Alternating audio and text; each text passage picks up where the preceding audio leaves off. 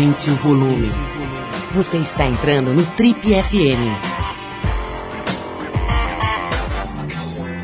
E essa semana a gente recebe a antropóloga norte-americana Susan Andrews. Ela é colunista da revista Época, escreveu um livro muito interessante chamado Estresse a seu favor: Como gerenciar sua vida em tempos de crise. Está também à frente de uma conferência nacional do FIB, a Felicidade Interna Bruta, um evento que vai trazer a vanguarda do pensamento econômico lá da Ásia para falar um pouco sobre esse conceito que vê a felicidade como um medidor de progresso em vez da grana. Né? Nessa época em que o sistema econômico financeiro está ruindo, vale a pena ouvir essa entrevista. Bom, ainda hoje tem também a Dagmar Garrua, mais conhecida como Tia Dag, a diretora da Casa do Zezinho, que é uma das ONGs mais competentes do Brasil, falando sobre saber que é uma das categorias do Prêmio Trip Transformadores, que volta agora na sua segunda edição, dia 18 de novembro.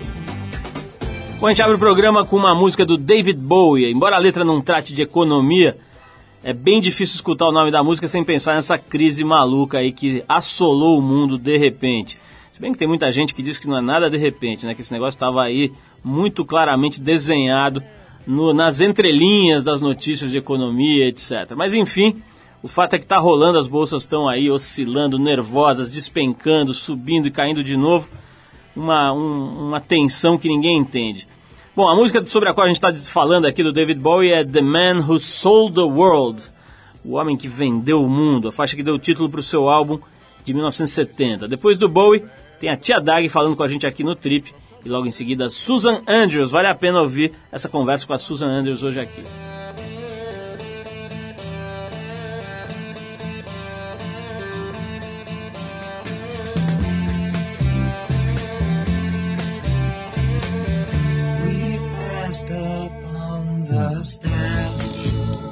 Spoke of was and when, although I wasn't there.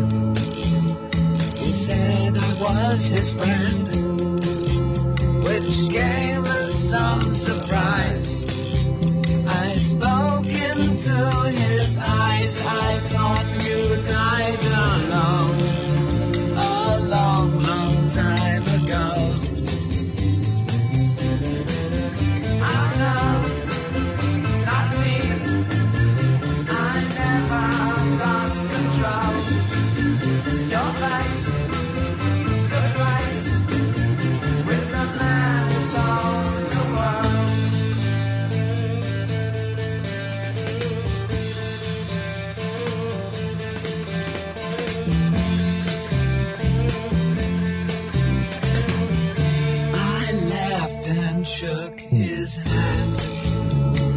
Made my way back home. I searched for home and land. For years and years I roamed. I gazed a gazeless stare at all the millions here. We must have died alone a long, long time ago.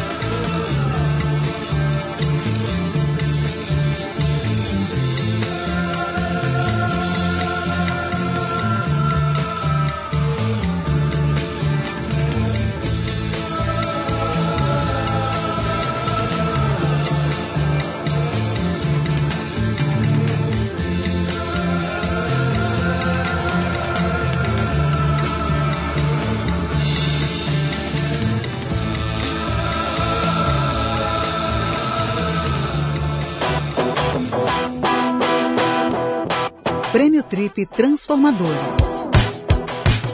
Estamos de volta, esse é o programa de rádio da revista Trip vale lembrar que já começaram os preparativos para o Prêmio Trip Transformadores de 2008, que tem o patrocínio do Boticário, que como a gente também acredita no verdadeiro poder da transformação. Para quem ainda não conhece o prêmio, vou te dar uma, uma, rápida explicação. Há algum tempo a Trip vem publicando edições com temas, né, que esses temas têm a intenção de incentivar o pensamento, a reflexão sobre coisas que realmente são fundamentais e que a gente vai deixando de lado ao longo do tempo por conta desse modelo maluco aí que a gente criou de consumo e de vida atribulada que todo mundo leva. A ideia é propor e fomentar algumas ideias para melhorar e para equilibrar um pouco mais a vida de todo mundo, a nossa relação com os outros, com o ambiente, etc. Né? Quer dizer, dar uma pensada sobre coisas que fazem diferença. Depois de meses de pesquisas em fontes que vão desde a da filosofia budista até coisas que estão acontecendo aqui mesmo na cidade, passando pelas próprias experiências da revista ao longo de mais de 20 anos, a gente resolveu apontar 12 pontos, 12 tópicos, que além de essenciais para o equilíbrio, para nós pelo menos parecem cada vez mais deixados de lado, como eu falei agora há pouco, pela sociedade de consumo, de acumulação, essa correria maluca na qual a gente se enfiou. Então foram exatamente esses tópicos que deram origem às categorias do Prêmio Trip Transformadores. A ideia do prêmio é buscar na sociedade brasileira as pessoas mais interessantes, mais notáveis, que compartilham dessa nossa tese e que dedicam suas vidas para refletir e para praticar coisas legais relacionadas a esses 12 temas. Com o prêmio Trip Transformador, a gente quer basicamente encontrar e revelar, mostrar para o mundo essas pessoas. Mostrar quem são, então, os brasileiros que trabalham para recriar e repensar o que é de fato desenvolvimento humano, transformando a realidade numa coisa mais palpável, mais razoável, mais equilibrada, mais feliz em última análise. Bom, espero que tenha dado para entender um pouco o princípio, o espírito desse prêmio. A partir de hoje, a cada programa a gente vai falar aqui sobre um desses tópicos. Bom, hoje a gente vai falar um pouco sobre a categoria saber. Esse ano, essa categoria está focada no seguinte: valorizar iniciativas de distribuição e de multiplicação de conhecimento. Iniciativas que, além de resolver questões locais, também possam ser aplicadas em outros contextos sociais, ou seja, gente que está trabalhando para espalhar o saber. Para falar sobre esse tema, a gente convidou a educadora Tia Dag, a Dagmar Garru. Ela venceu o Prêmio Trip Transformadores no ano passado nessa categoria e comanda a Casa do Zezinho, uma instituição que ajuda 1.200 crianças numa das áreas mais pesadas aí da periferia de São Paulo, talvez do mundo, né? Região ali do Capão Redondo, Parque Regina, aquela área ali. Vamos ouvir então a tia Dag. Agora, eu gosto mais da palavra contaminação da educação. E, e como contaminar, né? Começa então no, no teu mundo, na tua casa. Se você tem alguém que trabalha na sua casa, que terminou lá um primeiro grau male male, leu, escreve, você é, proporcionar, facilitar para que ele tenha acesso ao conhecimento. É, aí, lógico, ele vai procurar um, um outro caminho. Você mora do, num condomínio, mas no entorno do seu condomínio tem uma favela, né, que presta serviço, tá? Naquela favela, levar o conhecimento e também observar qual é o conhecimento que tem na própria favela. Então, é, é contaminação e compartilhar. É, é, sabe, a educação é uma via de duas mãos. Bom, a gente ouviu a educadora Dagmar Garru, mais conhecida como Tia Dag, falando sobre saber. Aliás, a Tia Dag está lançando um livro muito legal aí, que vale a pena. Depois a gente vai falar aqui sobre esse livro no próximo programa, que é um livro contando um pouco a experiência pedagógica dela e as barras pesadas né, que ela enfrentou esses anos todos lá na casa do Zezinho. Bom, se você quiser saber mais sobre o prêmio Trip Transformadores, conhecer as categorias, os indicados desse ano, etc., pode ir lá, que agora estão todos lá no trip.com.br barra transformadores. Daqui a pouquinho tem Susan Andrews batendo um papo com a gente, mas antes a gente vai rolar mais uma música. O grupo The Staple Singers foi formado por Robo Pop Staple e três dos seus filhos em 48, em 1948, quando eles se apresentavam principalmente em igrejas dos Estados Unidos, fazendo um som tipicamente do sul dos Estados Unidos, entre o gospel e o folk. Eles conseguiram uma visibilidade bem grande nas décadas de 60 e também 70. Dessa época, então, a gente separou a I'll Take You There, de 1972. Vamos então de The Staple Singers E depois Susan Andrews falando sobre estresse, sobre a crise financeira e sobre como superar esse período sem se matar, sem cortar os pulsos. Vamos lá.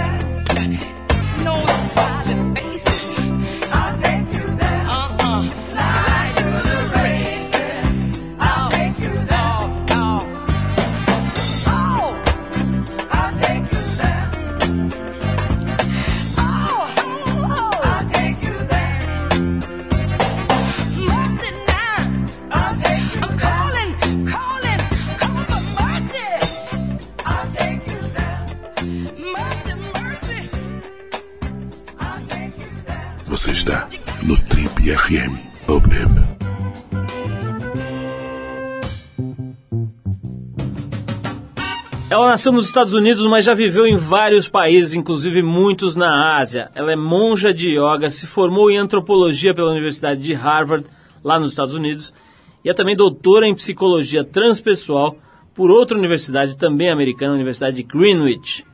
É uma especialista em estresse, já publicou um livro muito interessante, entre outros livros que ela já publicou. Existe um muito interessante que eu mencionei aqui no começo do programa, chamado Estresse a Seu Favor como gerenciar sua vida em tempos de crise? É né? um assunto absolutamente é, palpitante nesse momento. Estamos falando aqui da Susan Andrews, que atualmente está mergulhada num projeto muito interessante que é de trazer para o Brasil a primeira Conferência Nacional do FIB. O que é FIB? É Felicidade Interna Bruta. É isso aí, esse evento vai trazer a vanguarda do pensamento econômico voltado para a felicidade. Estamos falando da felicidade usada como métrica de progresso. Você sabe que até hoje, por incrível que isso possa parecer, o progresso dos países é julgado, é analisado, é medido pelo produto interno bruto, que no fim das contas, numa, numa visão, vamos dizer assim, a grosso modo, é o resultado de riqueza material que sobra no tesouro desse país. A gente vai entender um pouquinho como é que é esse outro jeito de analisar desenvolvimento, de analisar progresso, que é analisando pelo nível de felicidade. É sobre isso que a Susan está agora é, trabalhando mais fortemente, trazendo inclusive um dos principais pensadores lá do Butão, que é um paísinho na Ásia aí que tem ficado conhecido, entre outras razões, pelo fato de ter sido o primeiro a lançar esse tipo de pensamento. Quer dizer, vamos administrar um país pensando na felicidade das pessoas e não só no que resta no caixa, né? Suzana, antes de mais nada, obrigado por vir aqui. Estou vendo aqui na, nesse teu livro é, Estresse a seu favor, como gerenciar sua vida em tempos de crise. Eu achei um trecho aqui que eu fiquei absolutamente impressionado, porque ele parece ter sido escrito aqui no auge de outubro de 2008, né, que é quando o mundo, pelo menos no, no, campo financeiro, na estrutura econômica, deu uma derretida, né? Quer dizer, você pegar qualquer jornal hoje, esses últimos dias todos aí, sites da internet, o assunto é só esse, né? Quer dizer, é como se o mundo tivesse acabado no sentido do, da estrutura financeira que se conhece. E eu estou pegando o, livro, o, o, o, seu livro aqui vi um trecho que eu acho que vale até a pena a gente ler, porque hoje, nesse momento, deve ter um monte de gente ouvindo a gente que está tensa, alguns até desesperados, aí gente que perdeu muito dinheiro, ou que perdeu emprego, ou que perdeu as perspectivas, né, do ponto de vista material. Tem muita gente estressada, a população inteira aí está tensa, está angustiada, né. Então vou ler aqui esse, esse trechinho, diz o seguinte, olha, Tim O'Brien, diretor do Instituto para Gerenciamento do Estresse nos Estados Unidos, acredita que o estresse no local do trabalho se tornará pior antes de melhorar. Ele também diz que vai ser preciso mais do que uma mudança de coração para que o mundo corporativo dê uma respirada. Vai ser preciso uma derrocada, uma queda econômica. Ele diz assim: se tivéssemos uma prolongada derrocada econômica nos Estados Unidos, onde as pessoas fossem obrigadas a se reajustar e honestamente avaliar o que elas estão fazendo e consumindo, isso iria mudar as percepções de suas vidas. Essa situação causaria uma reviravolta, mas quando elas chegassem ao final do túnel, as suas prioridades teriam mudado. Talvez seja exatamente isso que esteja acontecendo no mundo agora, uma desaceleração econômica para desacelerar a velocidade insana dos nossos ritmos, para alinharmos as nossas prioridades, para vermos o que realmente importa em nossas vidas e para reestruturarmos nosso mundo de modo a assegurar saúde, felicidade e harmonia para todos. É impressionante, né? Parece que, que, que quem disse isso, o Tim O'Brien e você mesmo que escreveu aqui esse trecho, Parece que vocês estavam falando isso hoje, né? Quer dizer, exatamente a sensação que dá hoje. Parece que o mundo precisava dar uma freada, né? Essa freada foi brusca, vai ter um custo, mas parece que precisava dar uma volta à realidade, né? Até para as pessoas não se matarem, né? No sentido de um consumo da própria energia, da própria energia vital.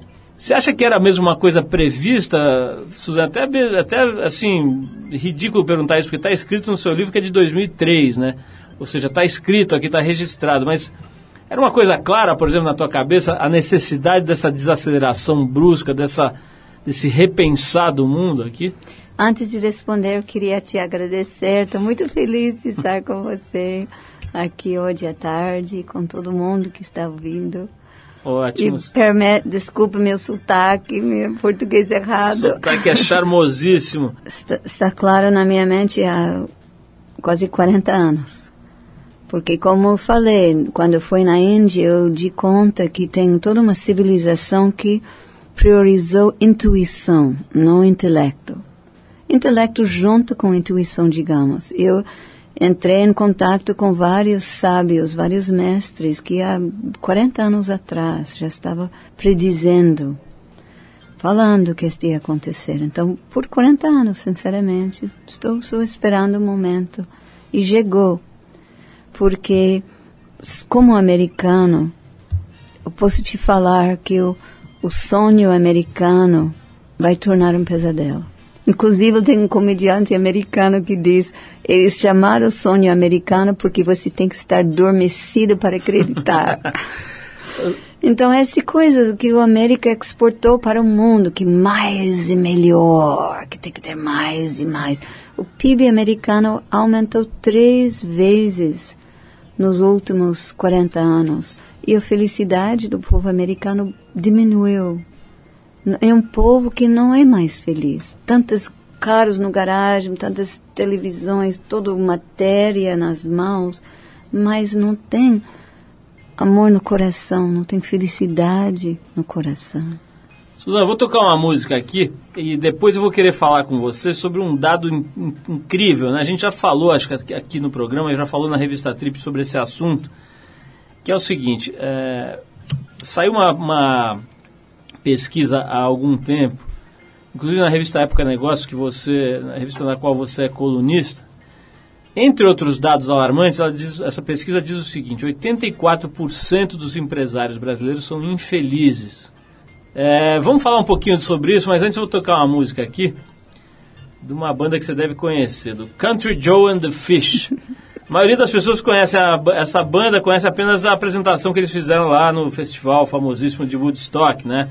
Que é aquela música I Feel Like I'm Fixing to Die Rag, é isso?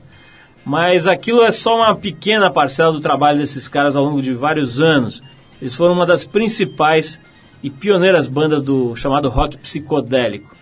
Vamos tocar aqui a faixa Flying High do álbum Electric Music for the Mind and Body, de 1967, época que a, que a Susan estava começando aí a, a viajar lá para a Ásia e tal. Depois a gente volta para bater mais um papo com ela sobre a infelicidade do empresário brasileiro. Country Joe and the Fish, Flying High. Depois a gente aterrissa aqui de volta e fala um pouco mais com a Susan Andrews. Vamos lá.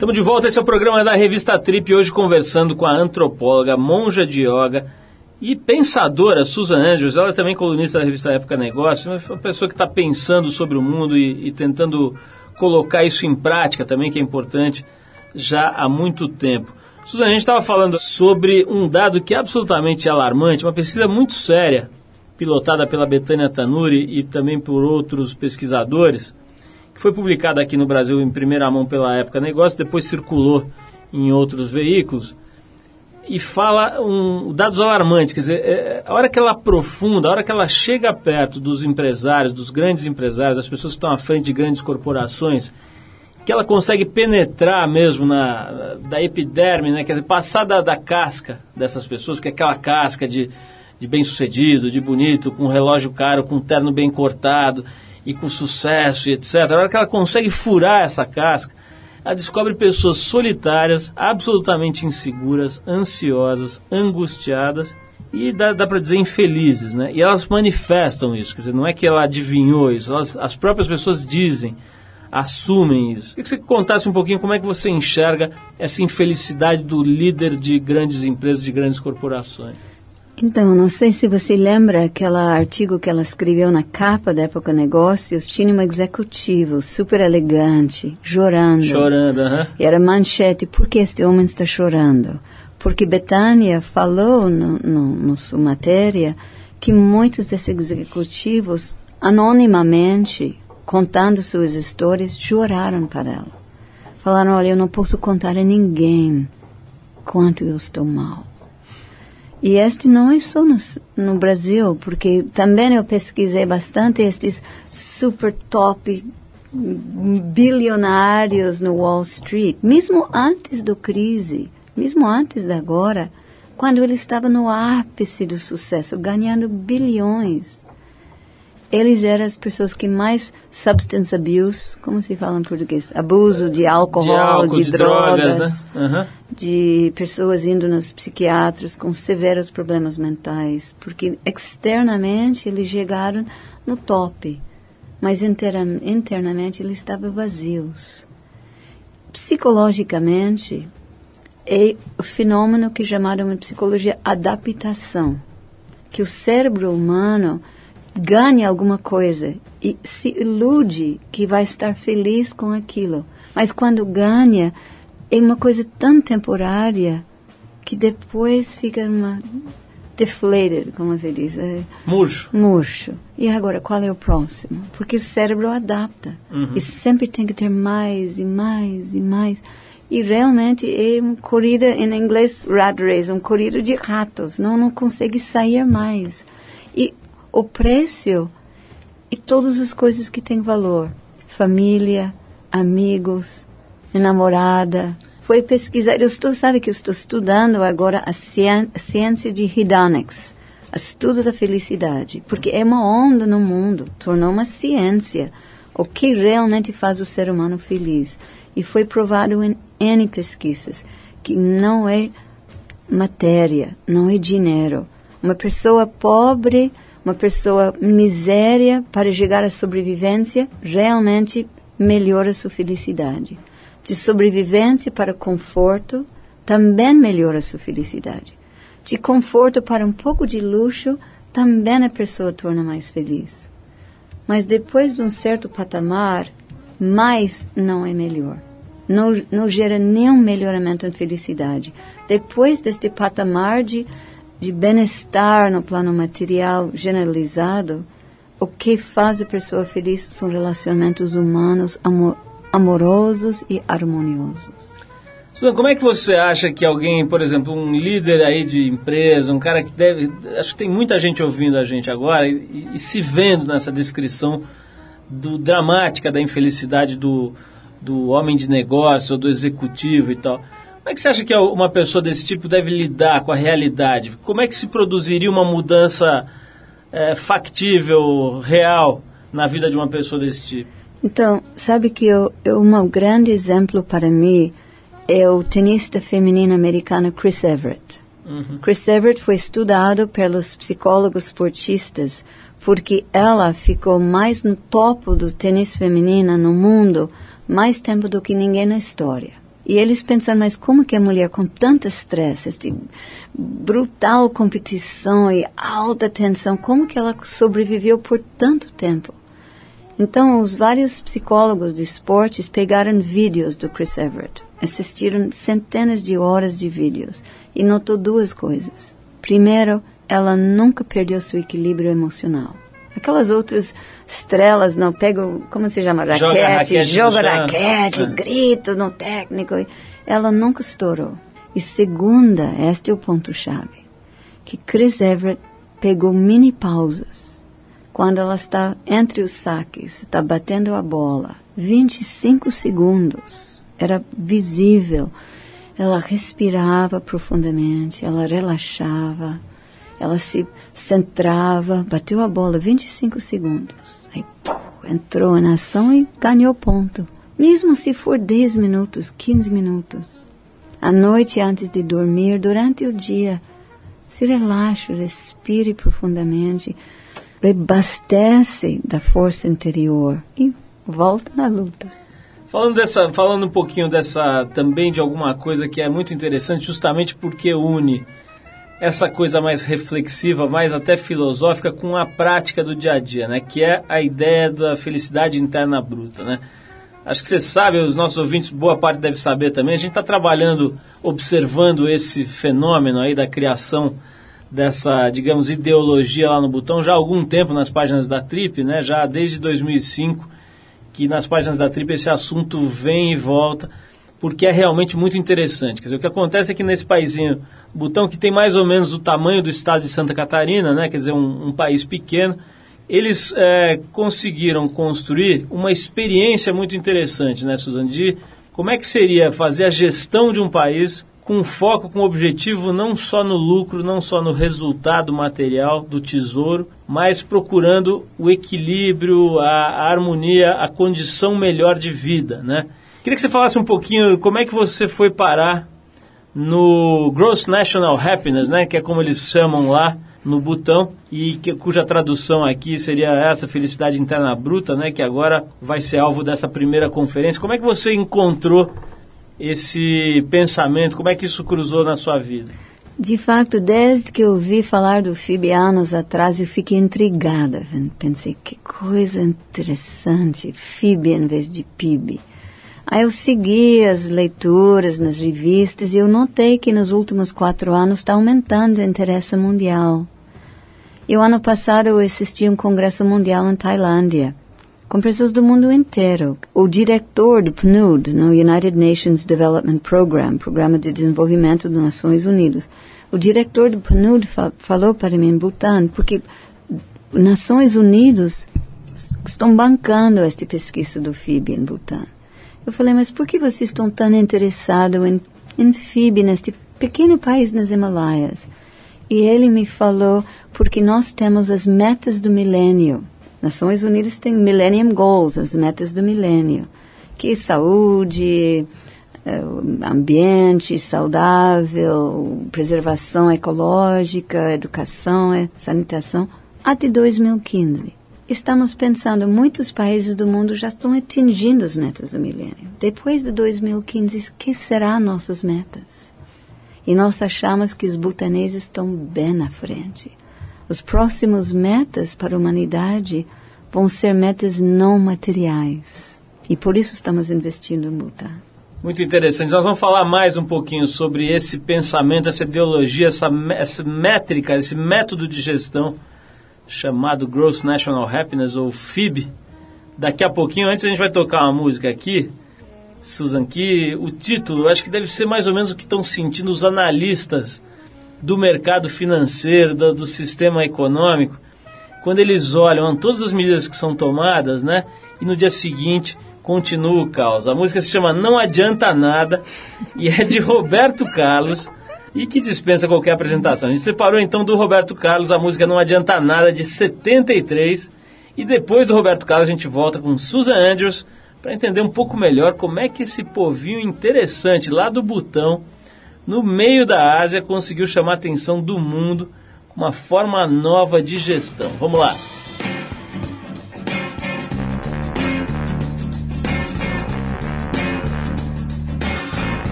estão dizendo não. Pare de andar correndo por aí sem direção, porque mais cedo ou mais tarde você vai cair aqui na minha mão. Conheço bem a vida, você tem muito que aprender. Pode aprender com Experimente só pra ver, é com você que estou falando. Acho bom você saber. Eu vou ganhar você na raça, é a minha decisão. Porque mais cedo ou mais tarde você vai cair aqui na minha mão.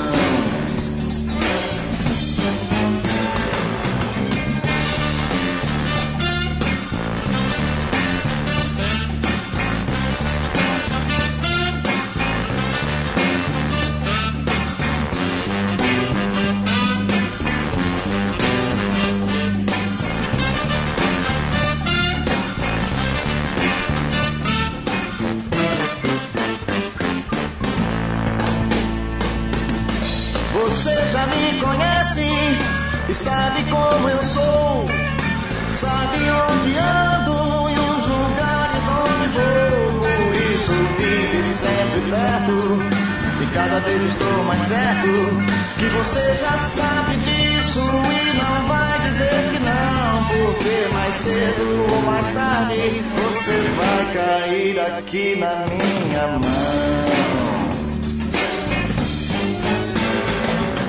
Não adianta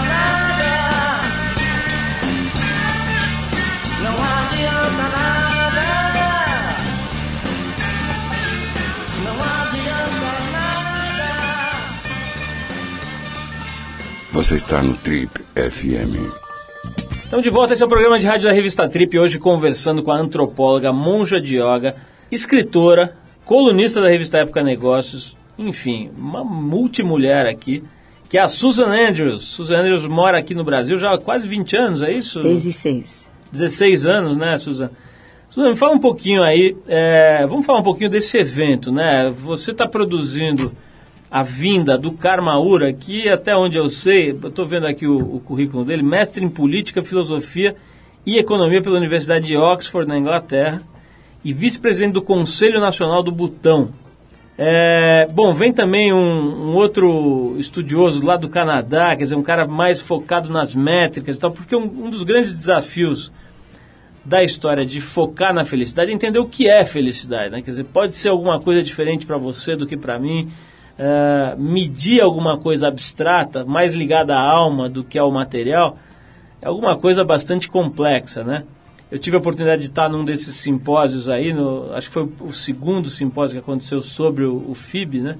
Lá no Canadá, e me lembro que a, a, a métrica era o grande mistério, né? Quer dizer, como é que a gente vai medir se a sua felicidade aumentou ou diminuiu, se a felicidade coletiva aumentou ou diminuiu. Me conta um pouquinho como é que vai ser, o que, que avançou no sentido de métricas e como é que vai ser esse, esse, essa conferência, Suzane? Então, a conclusão de muitas, de fato, Stiglitz, lembra Stiglitz que ganhou o prêmio Nobel? Uhum. Ele falou recentemente, entre os economistas tem havido por muito tempo uma forte convicção que o PIB não é uma boa métrica não mede as mudanças no bem-estar. Se os líderes estão tentando maximizar o PIB e o PIB não é uma boa métrica, estamos maximizando a coisa errada.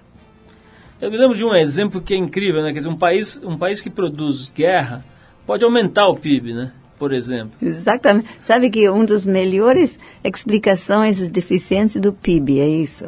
Imagina uma pessoa que está morrendo de câncer, está fazendo quimioterapia, radioterapia, tentando salvar sua vida.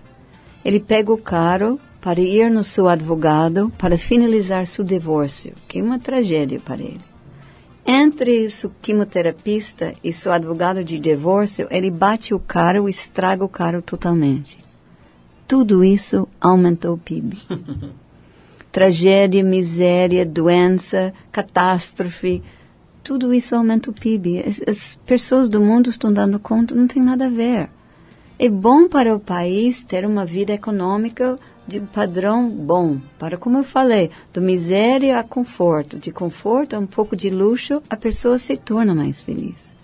Mas crescimento a qualquer custo, quando estamos destruindo o planeta, não serve mais para uma civilização desenvolvida.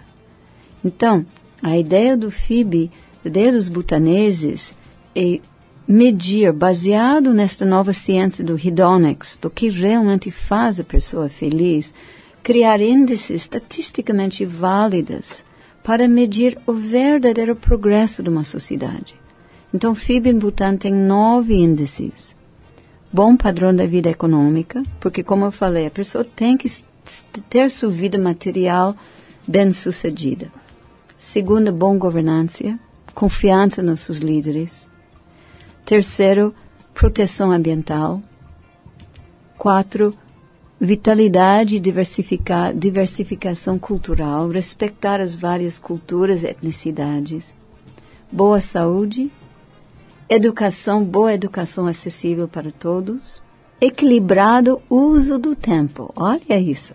Olha os executivos, pessoas nas empresas, no mundo inteiro falando: eu não tenho tempo para nada, não tenho tempo para mim, para minha família. Este é um dos índices de progresso no Butão, o uso equilibrado do seu tempo.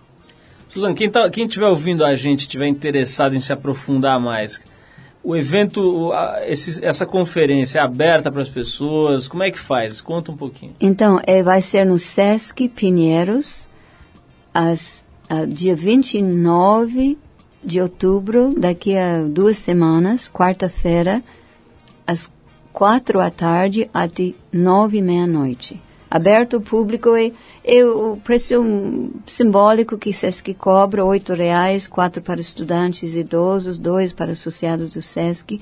A ideia de trazer o máximo número de pessoas, de ouvir uma nova visão para o progresso, que não é puramente material, que ajusta os planos materiais e o que é muito importante, que são os últimos dois índices do FIB, vitalidade comunitária, restaurar os laços quebrados entre as comunidades, entre as famílias, entre as pessoas e bem-estar psicológico de cada um. Olha, tô, acho legal dizer também para quem está ouvindo a gente fora de São Paulo, né, o Sesc Pinheiros é um lugar excelente, é um, um teatro gigantesco, Teatro Paulo Altran, né, que se chama.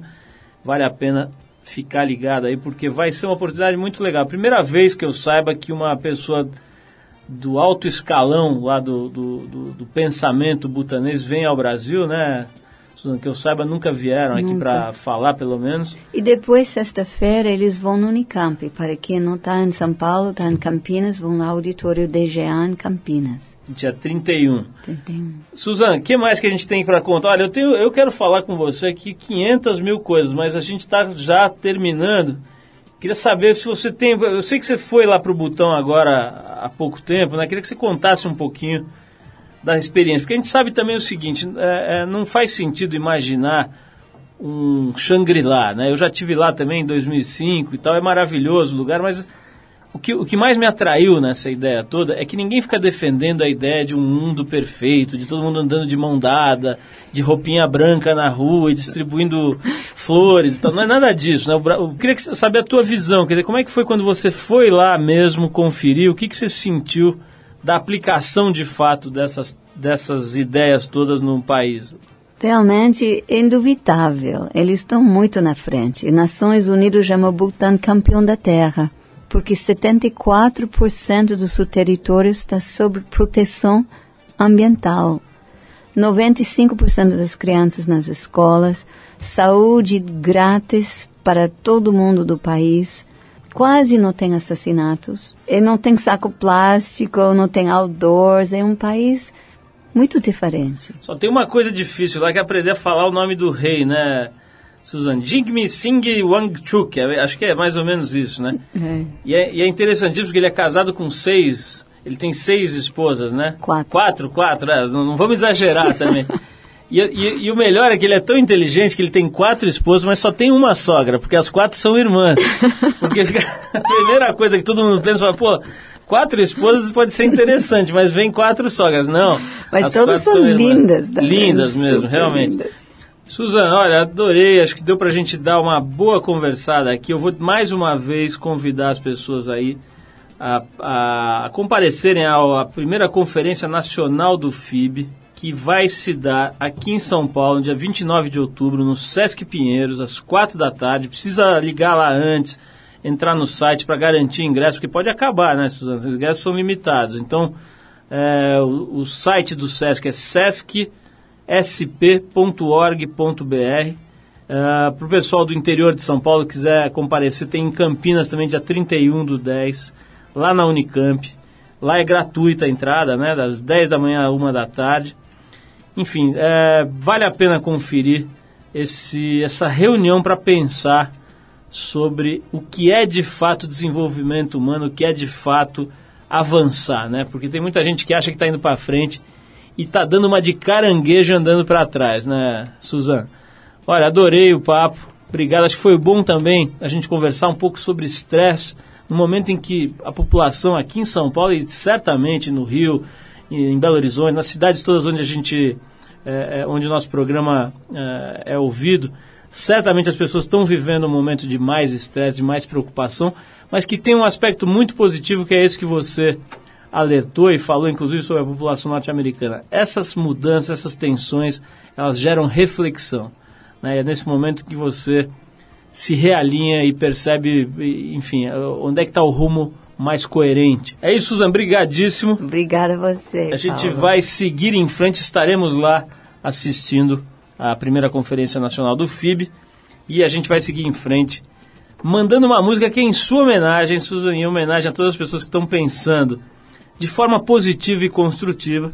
Então a gente encerra o papo com a Susan Andrews aqui com a banda The Kinks, com a música Everybody's Gonna Be Happy, do álbum Kinda Kinks de 1965. Susan, brigadíssimo. Obrigada a você, Paulo. E vamos ver se essa música dá sorte aí pra semana que vem ser mais legal aí. Everybody's Gonna Be Happy com The Kings.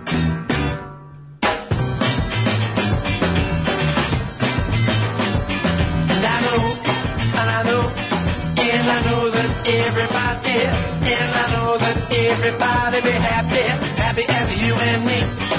Cause I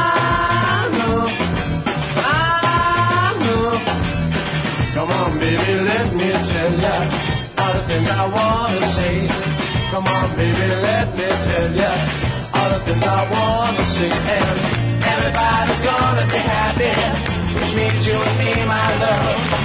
Everybody's gonna be happy, which means you and me, my love. And I know, and I know, that when I see you walking down the street, well, it makes me happy to see you walking.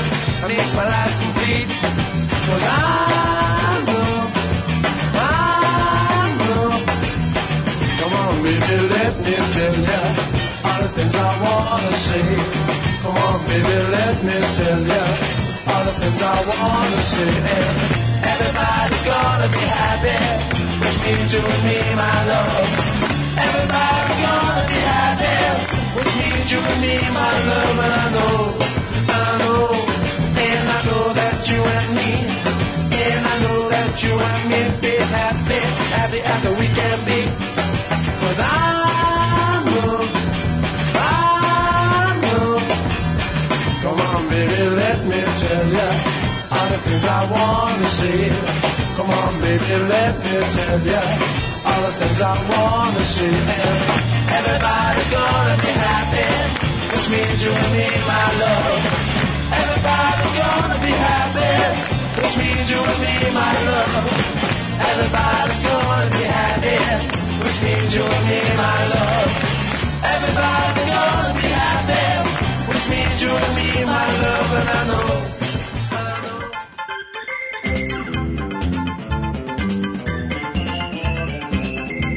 Bom, pessoal, o programa de hoje termina agora. O Trip FM é uma produção da equipe que faz a revista Trip.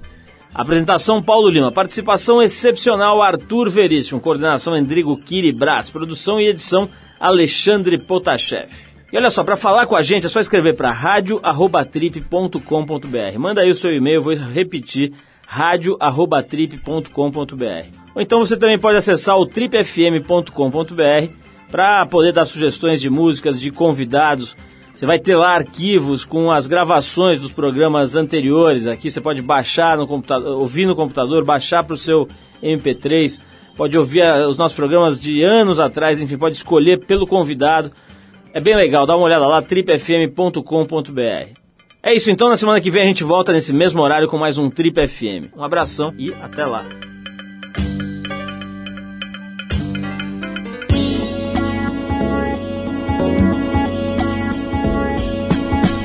Você ouviu Trip FM.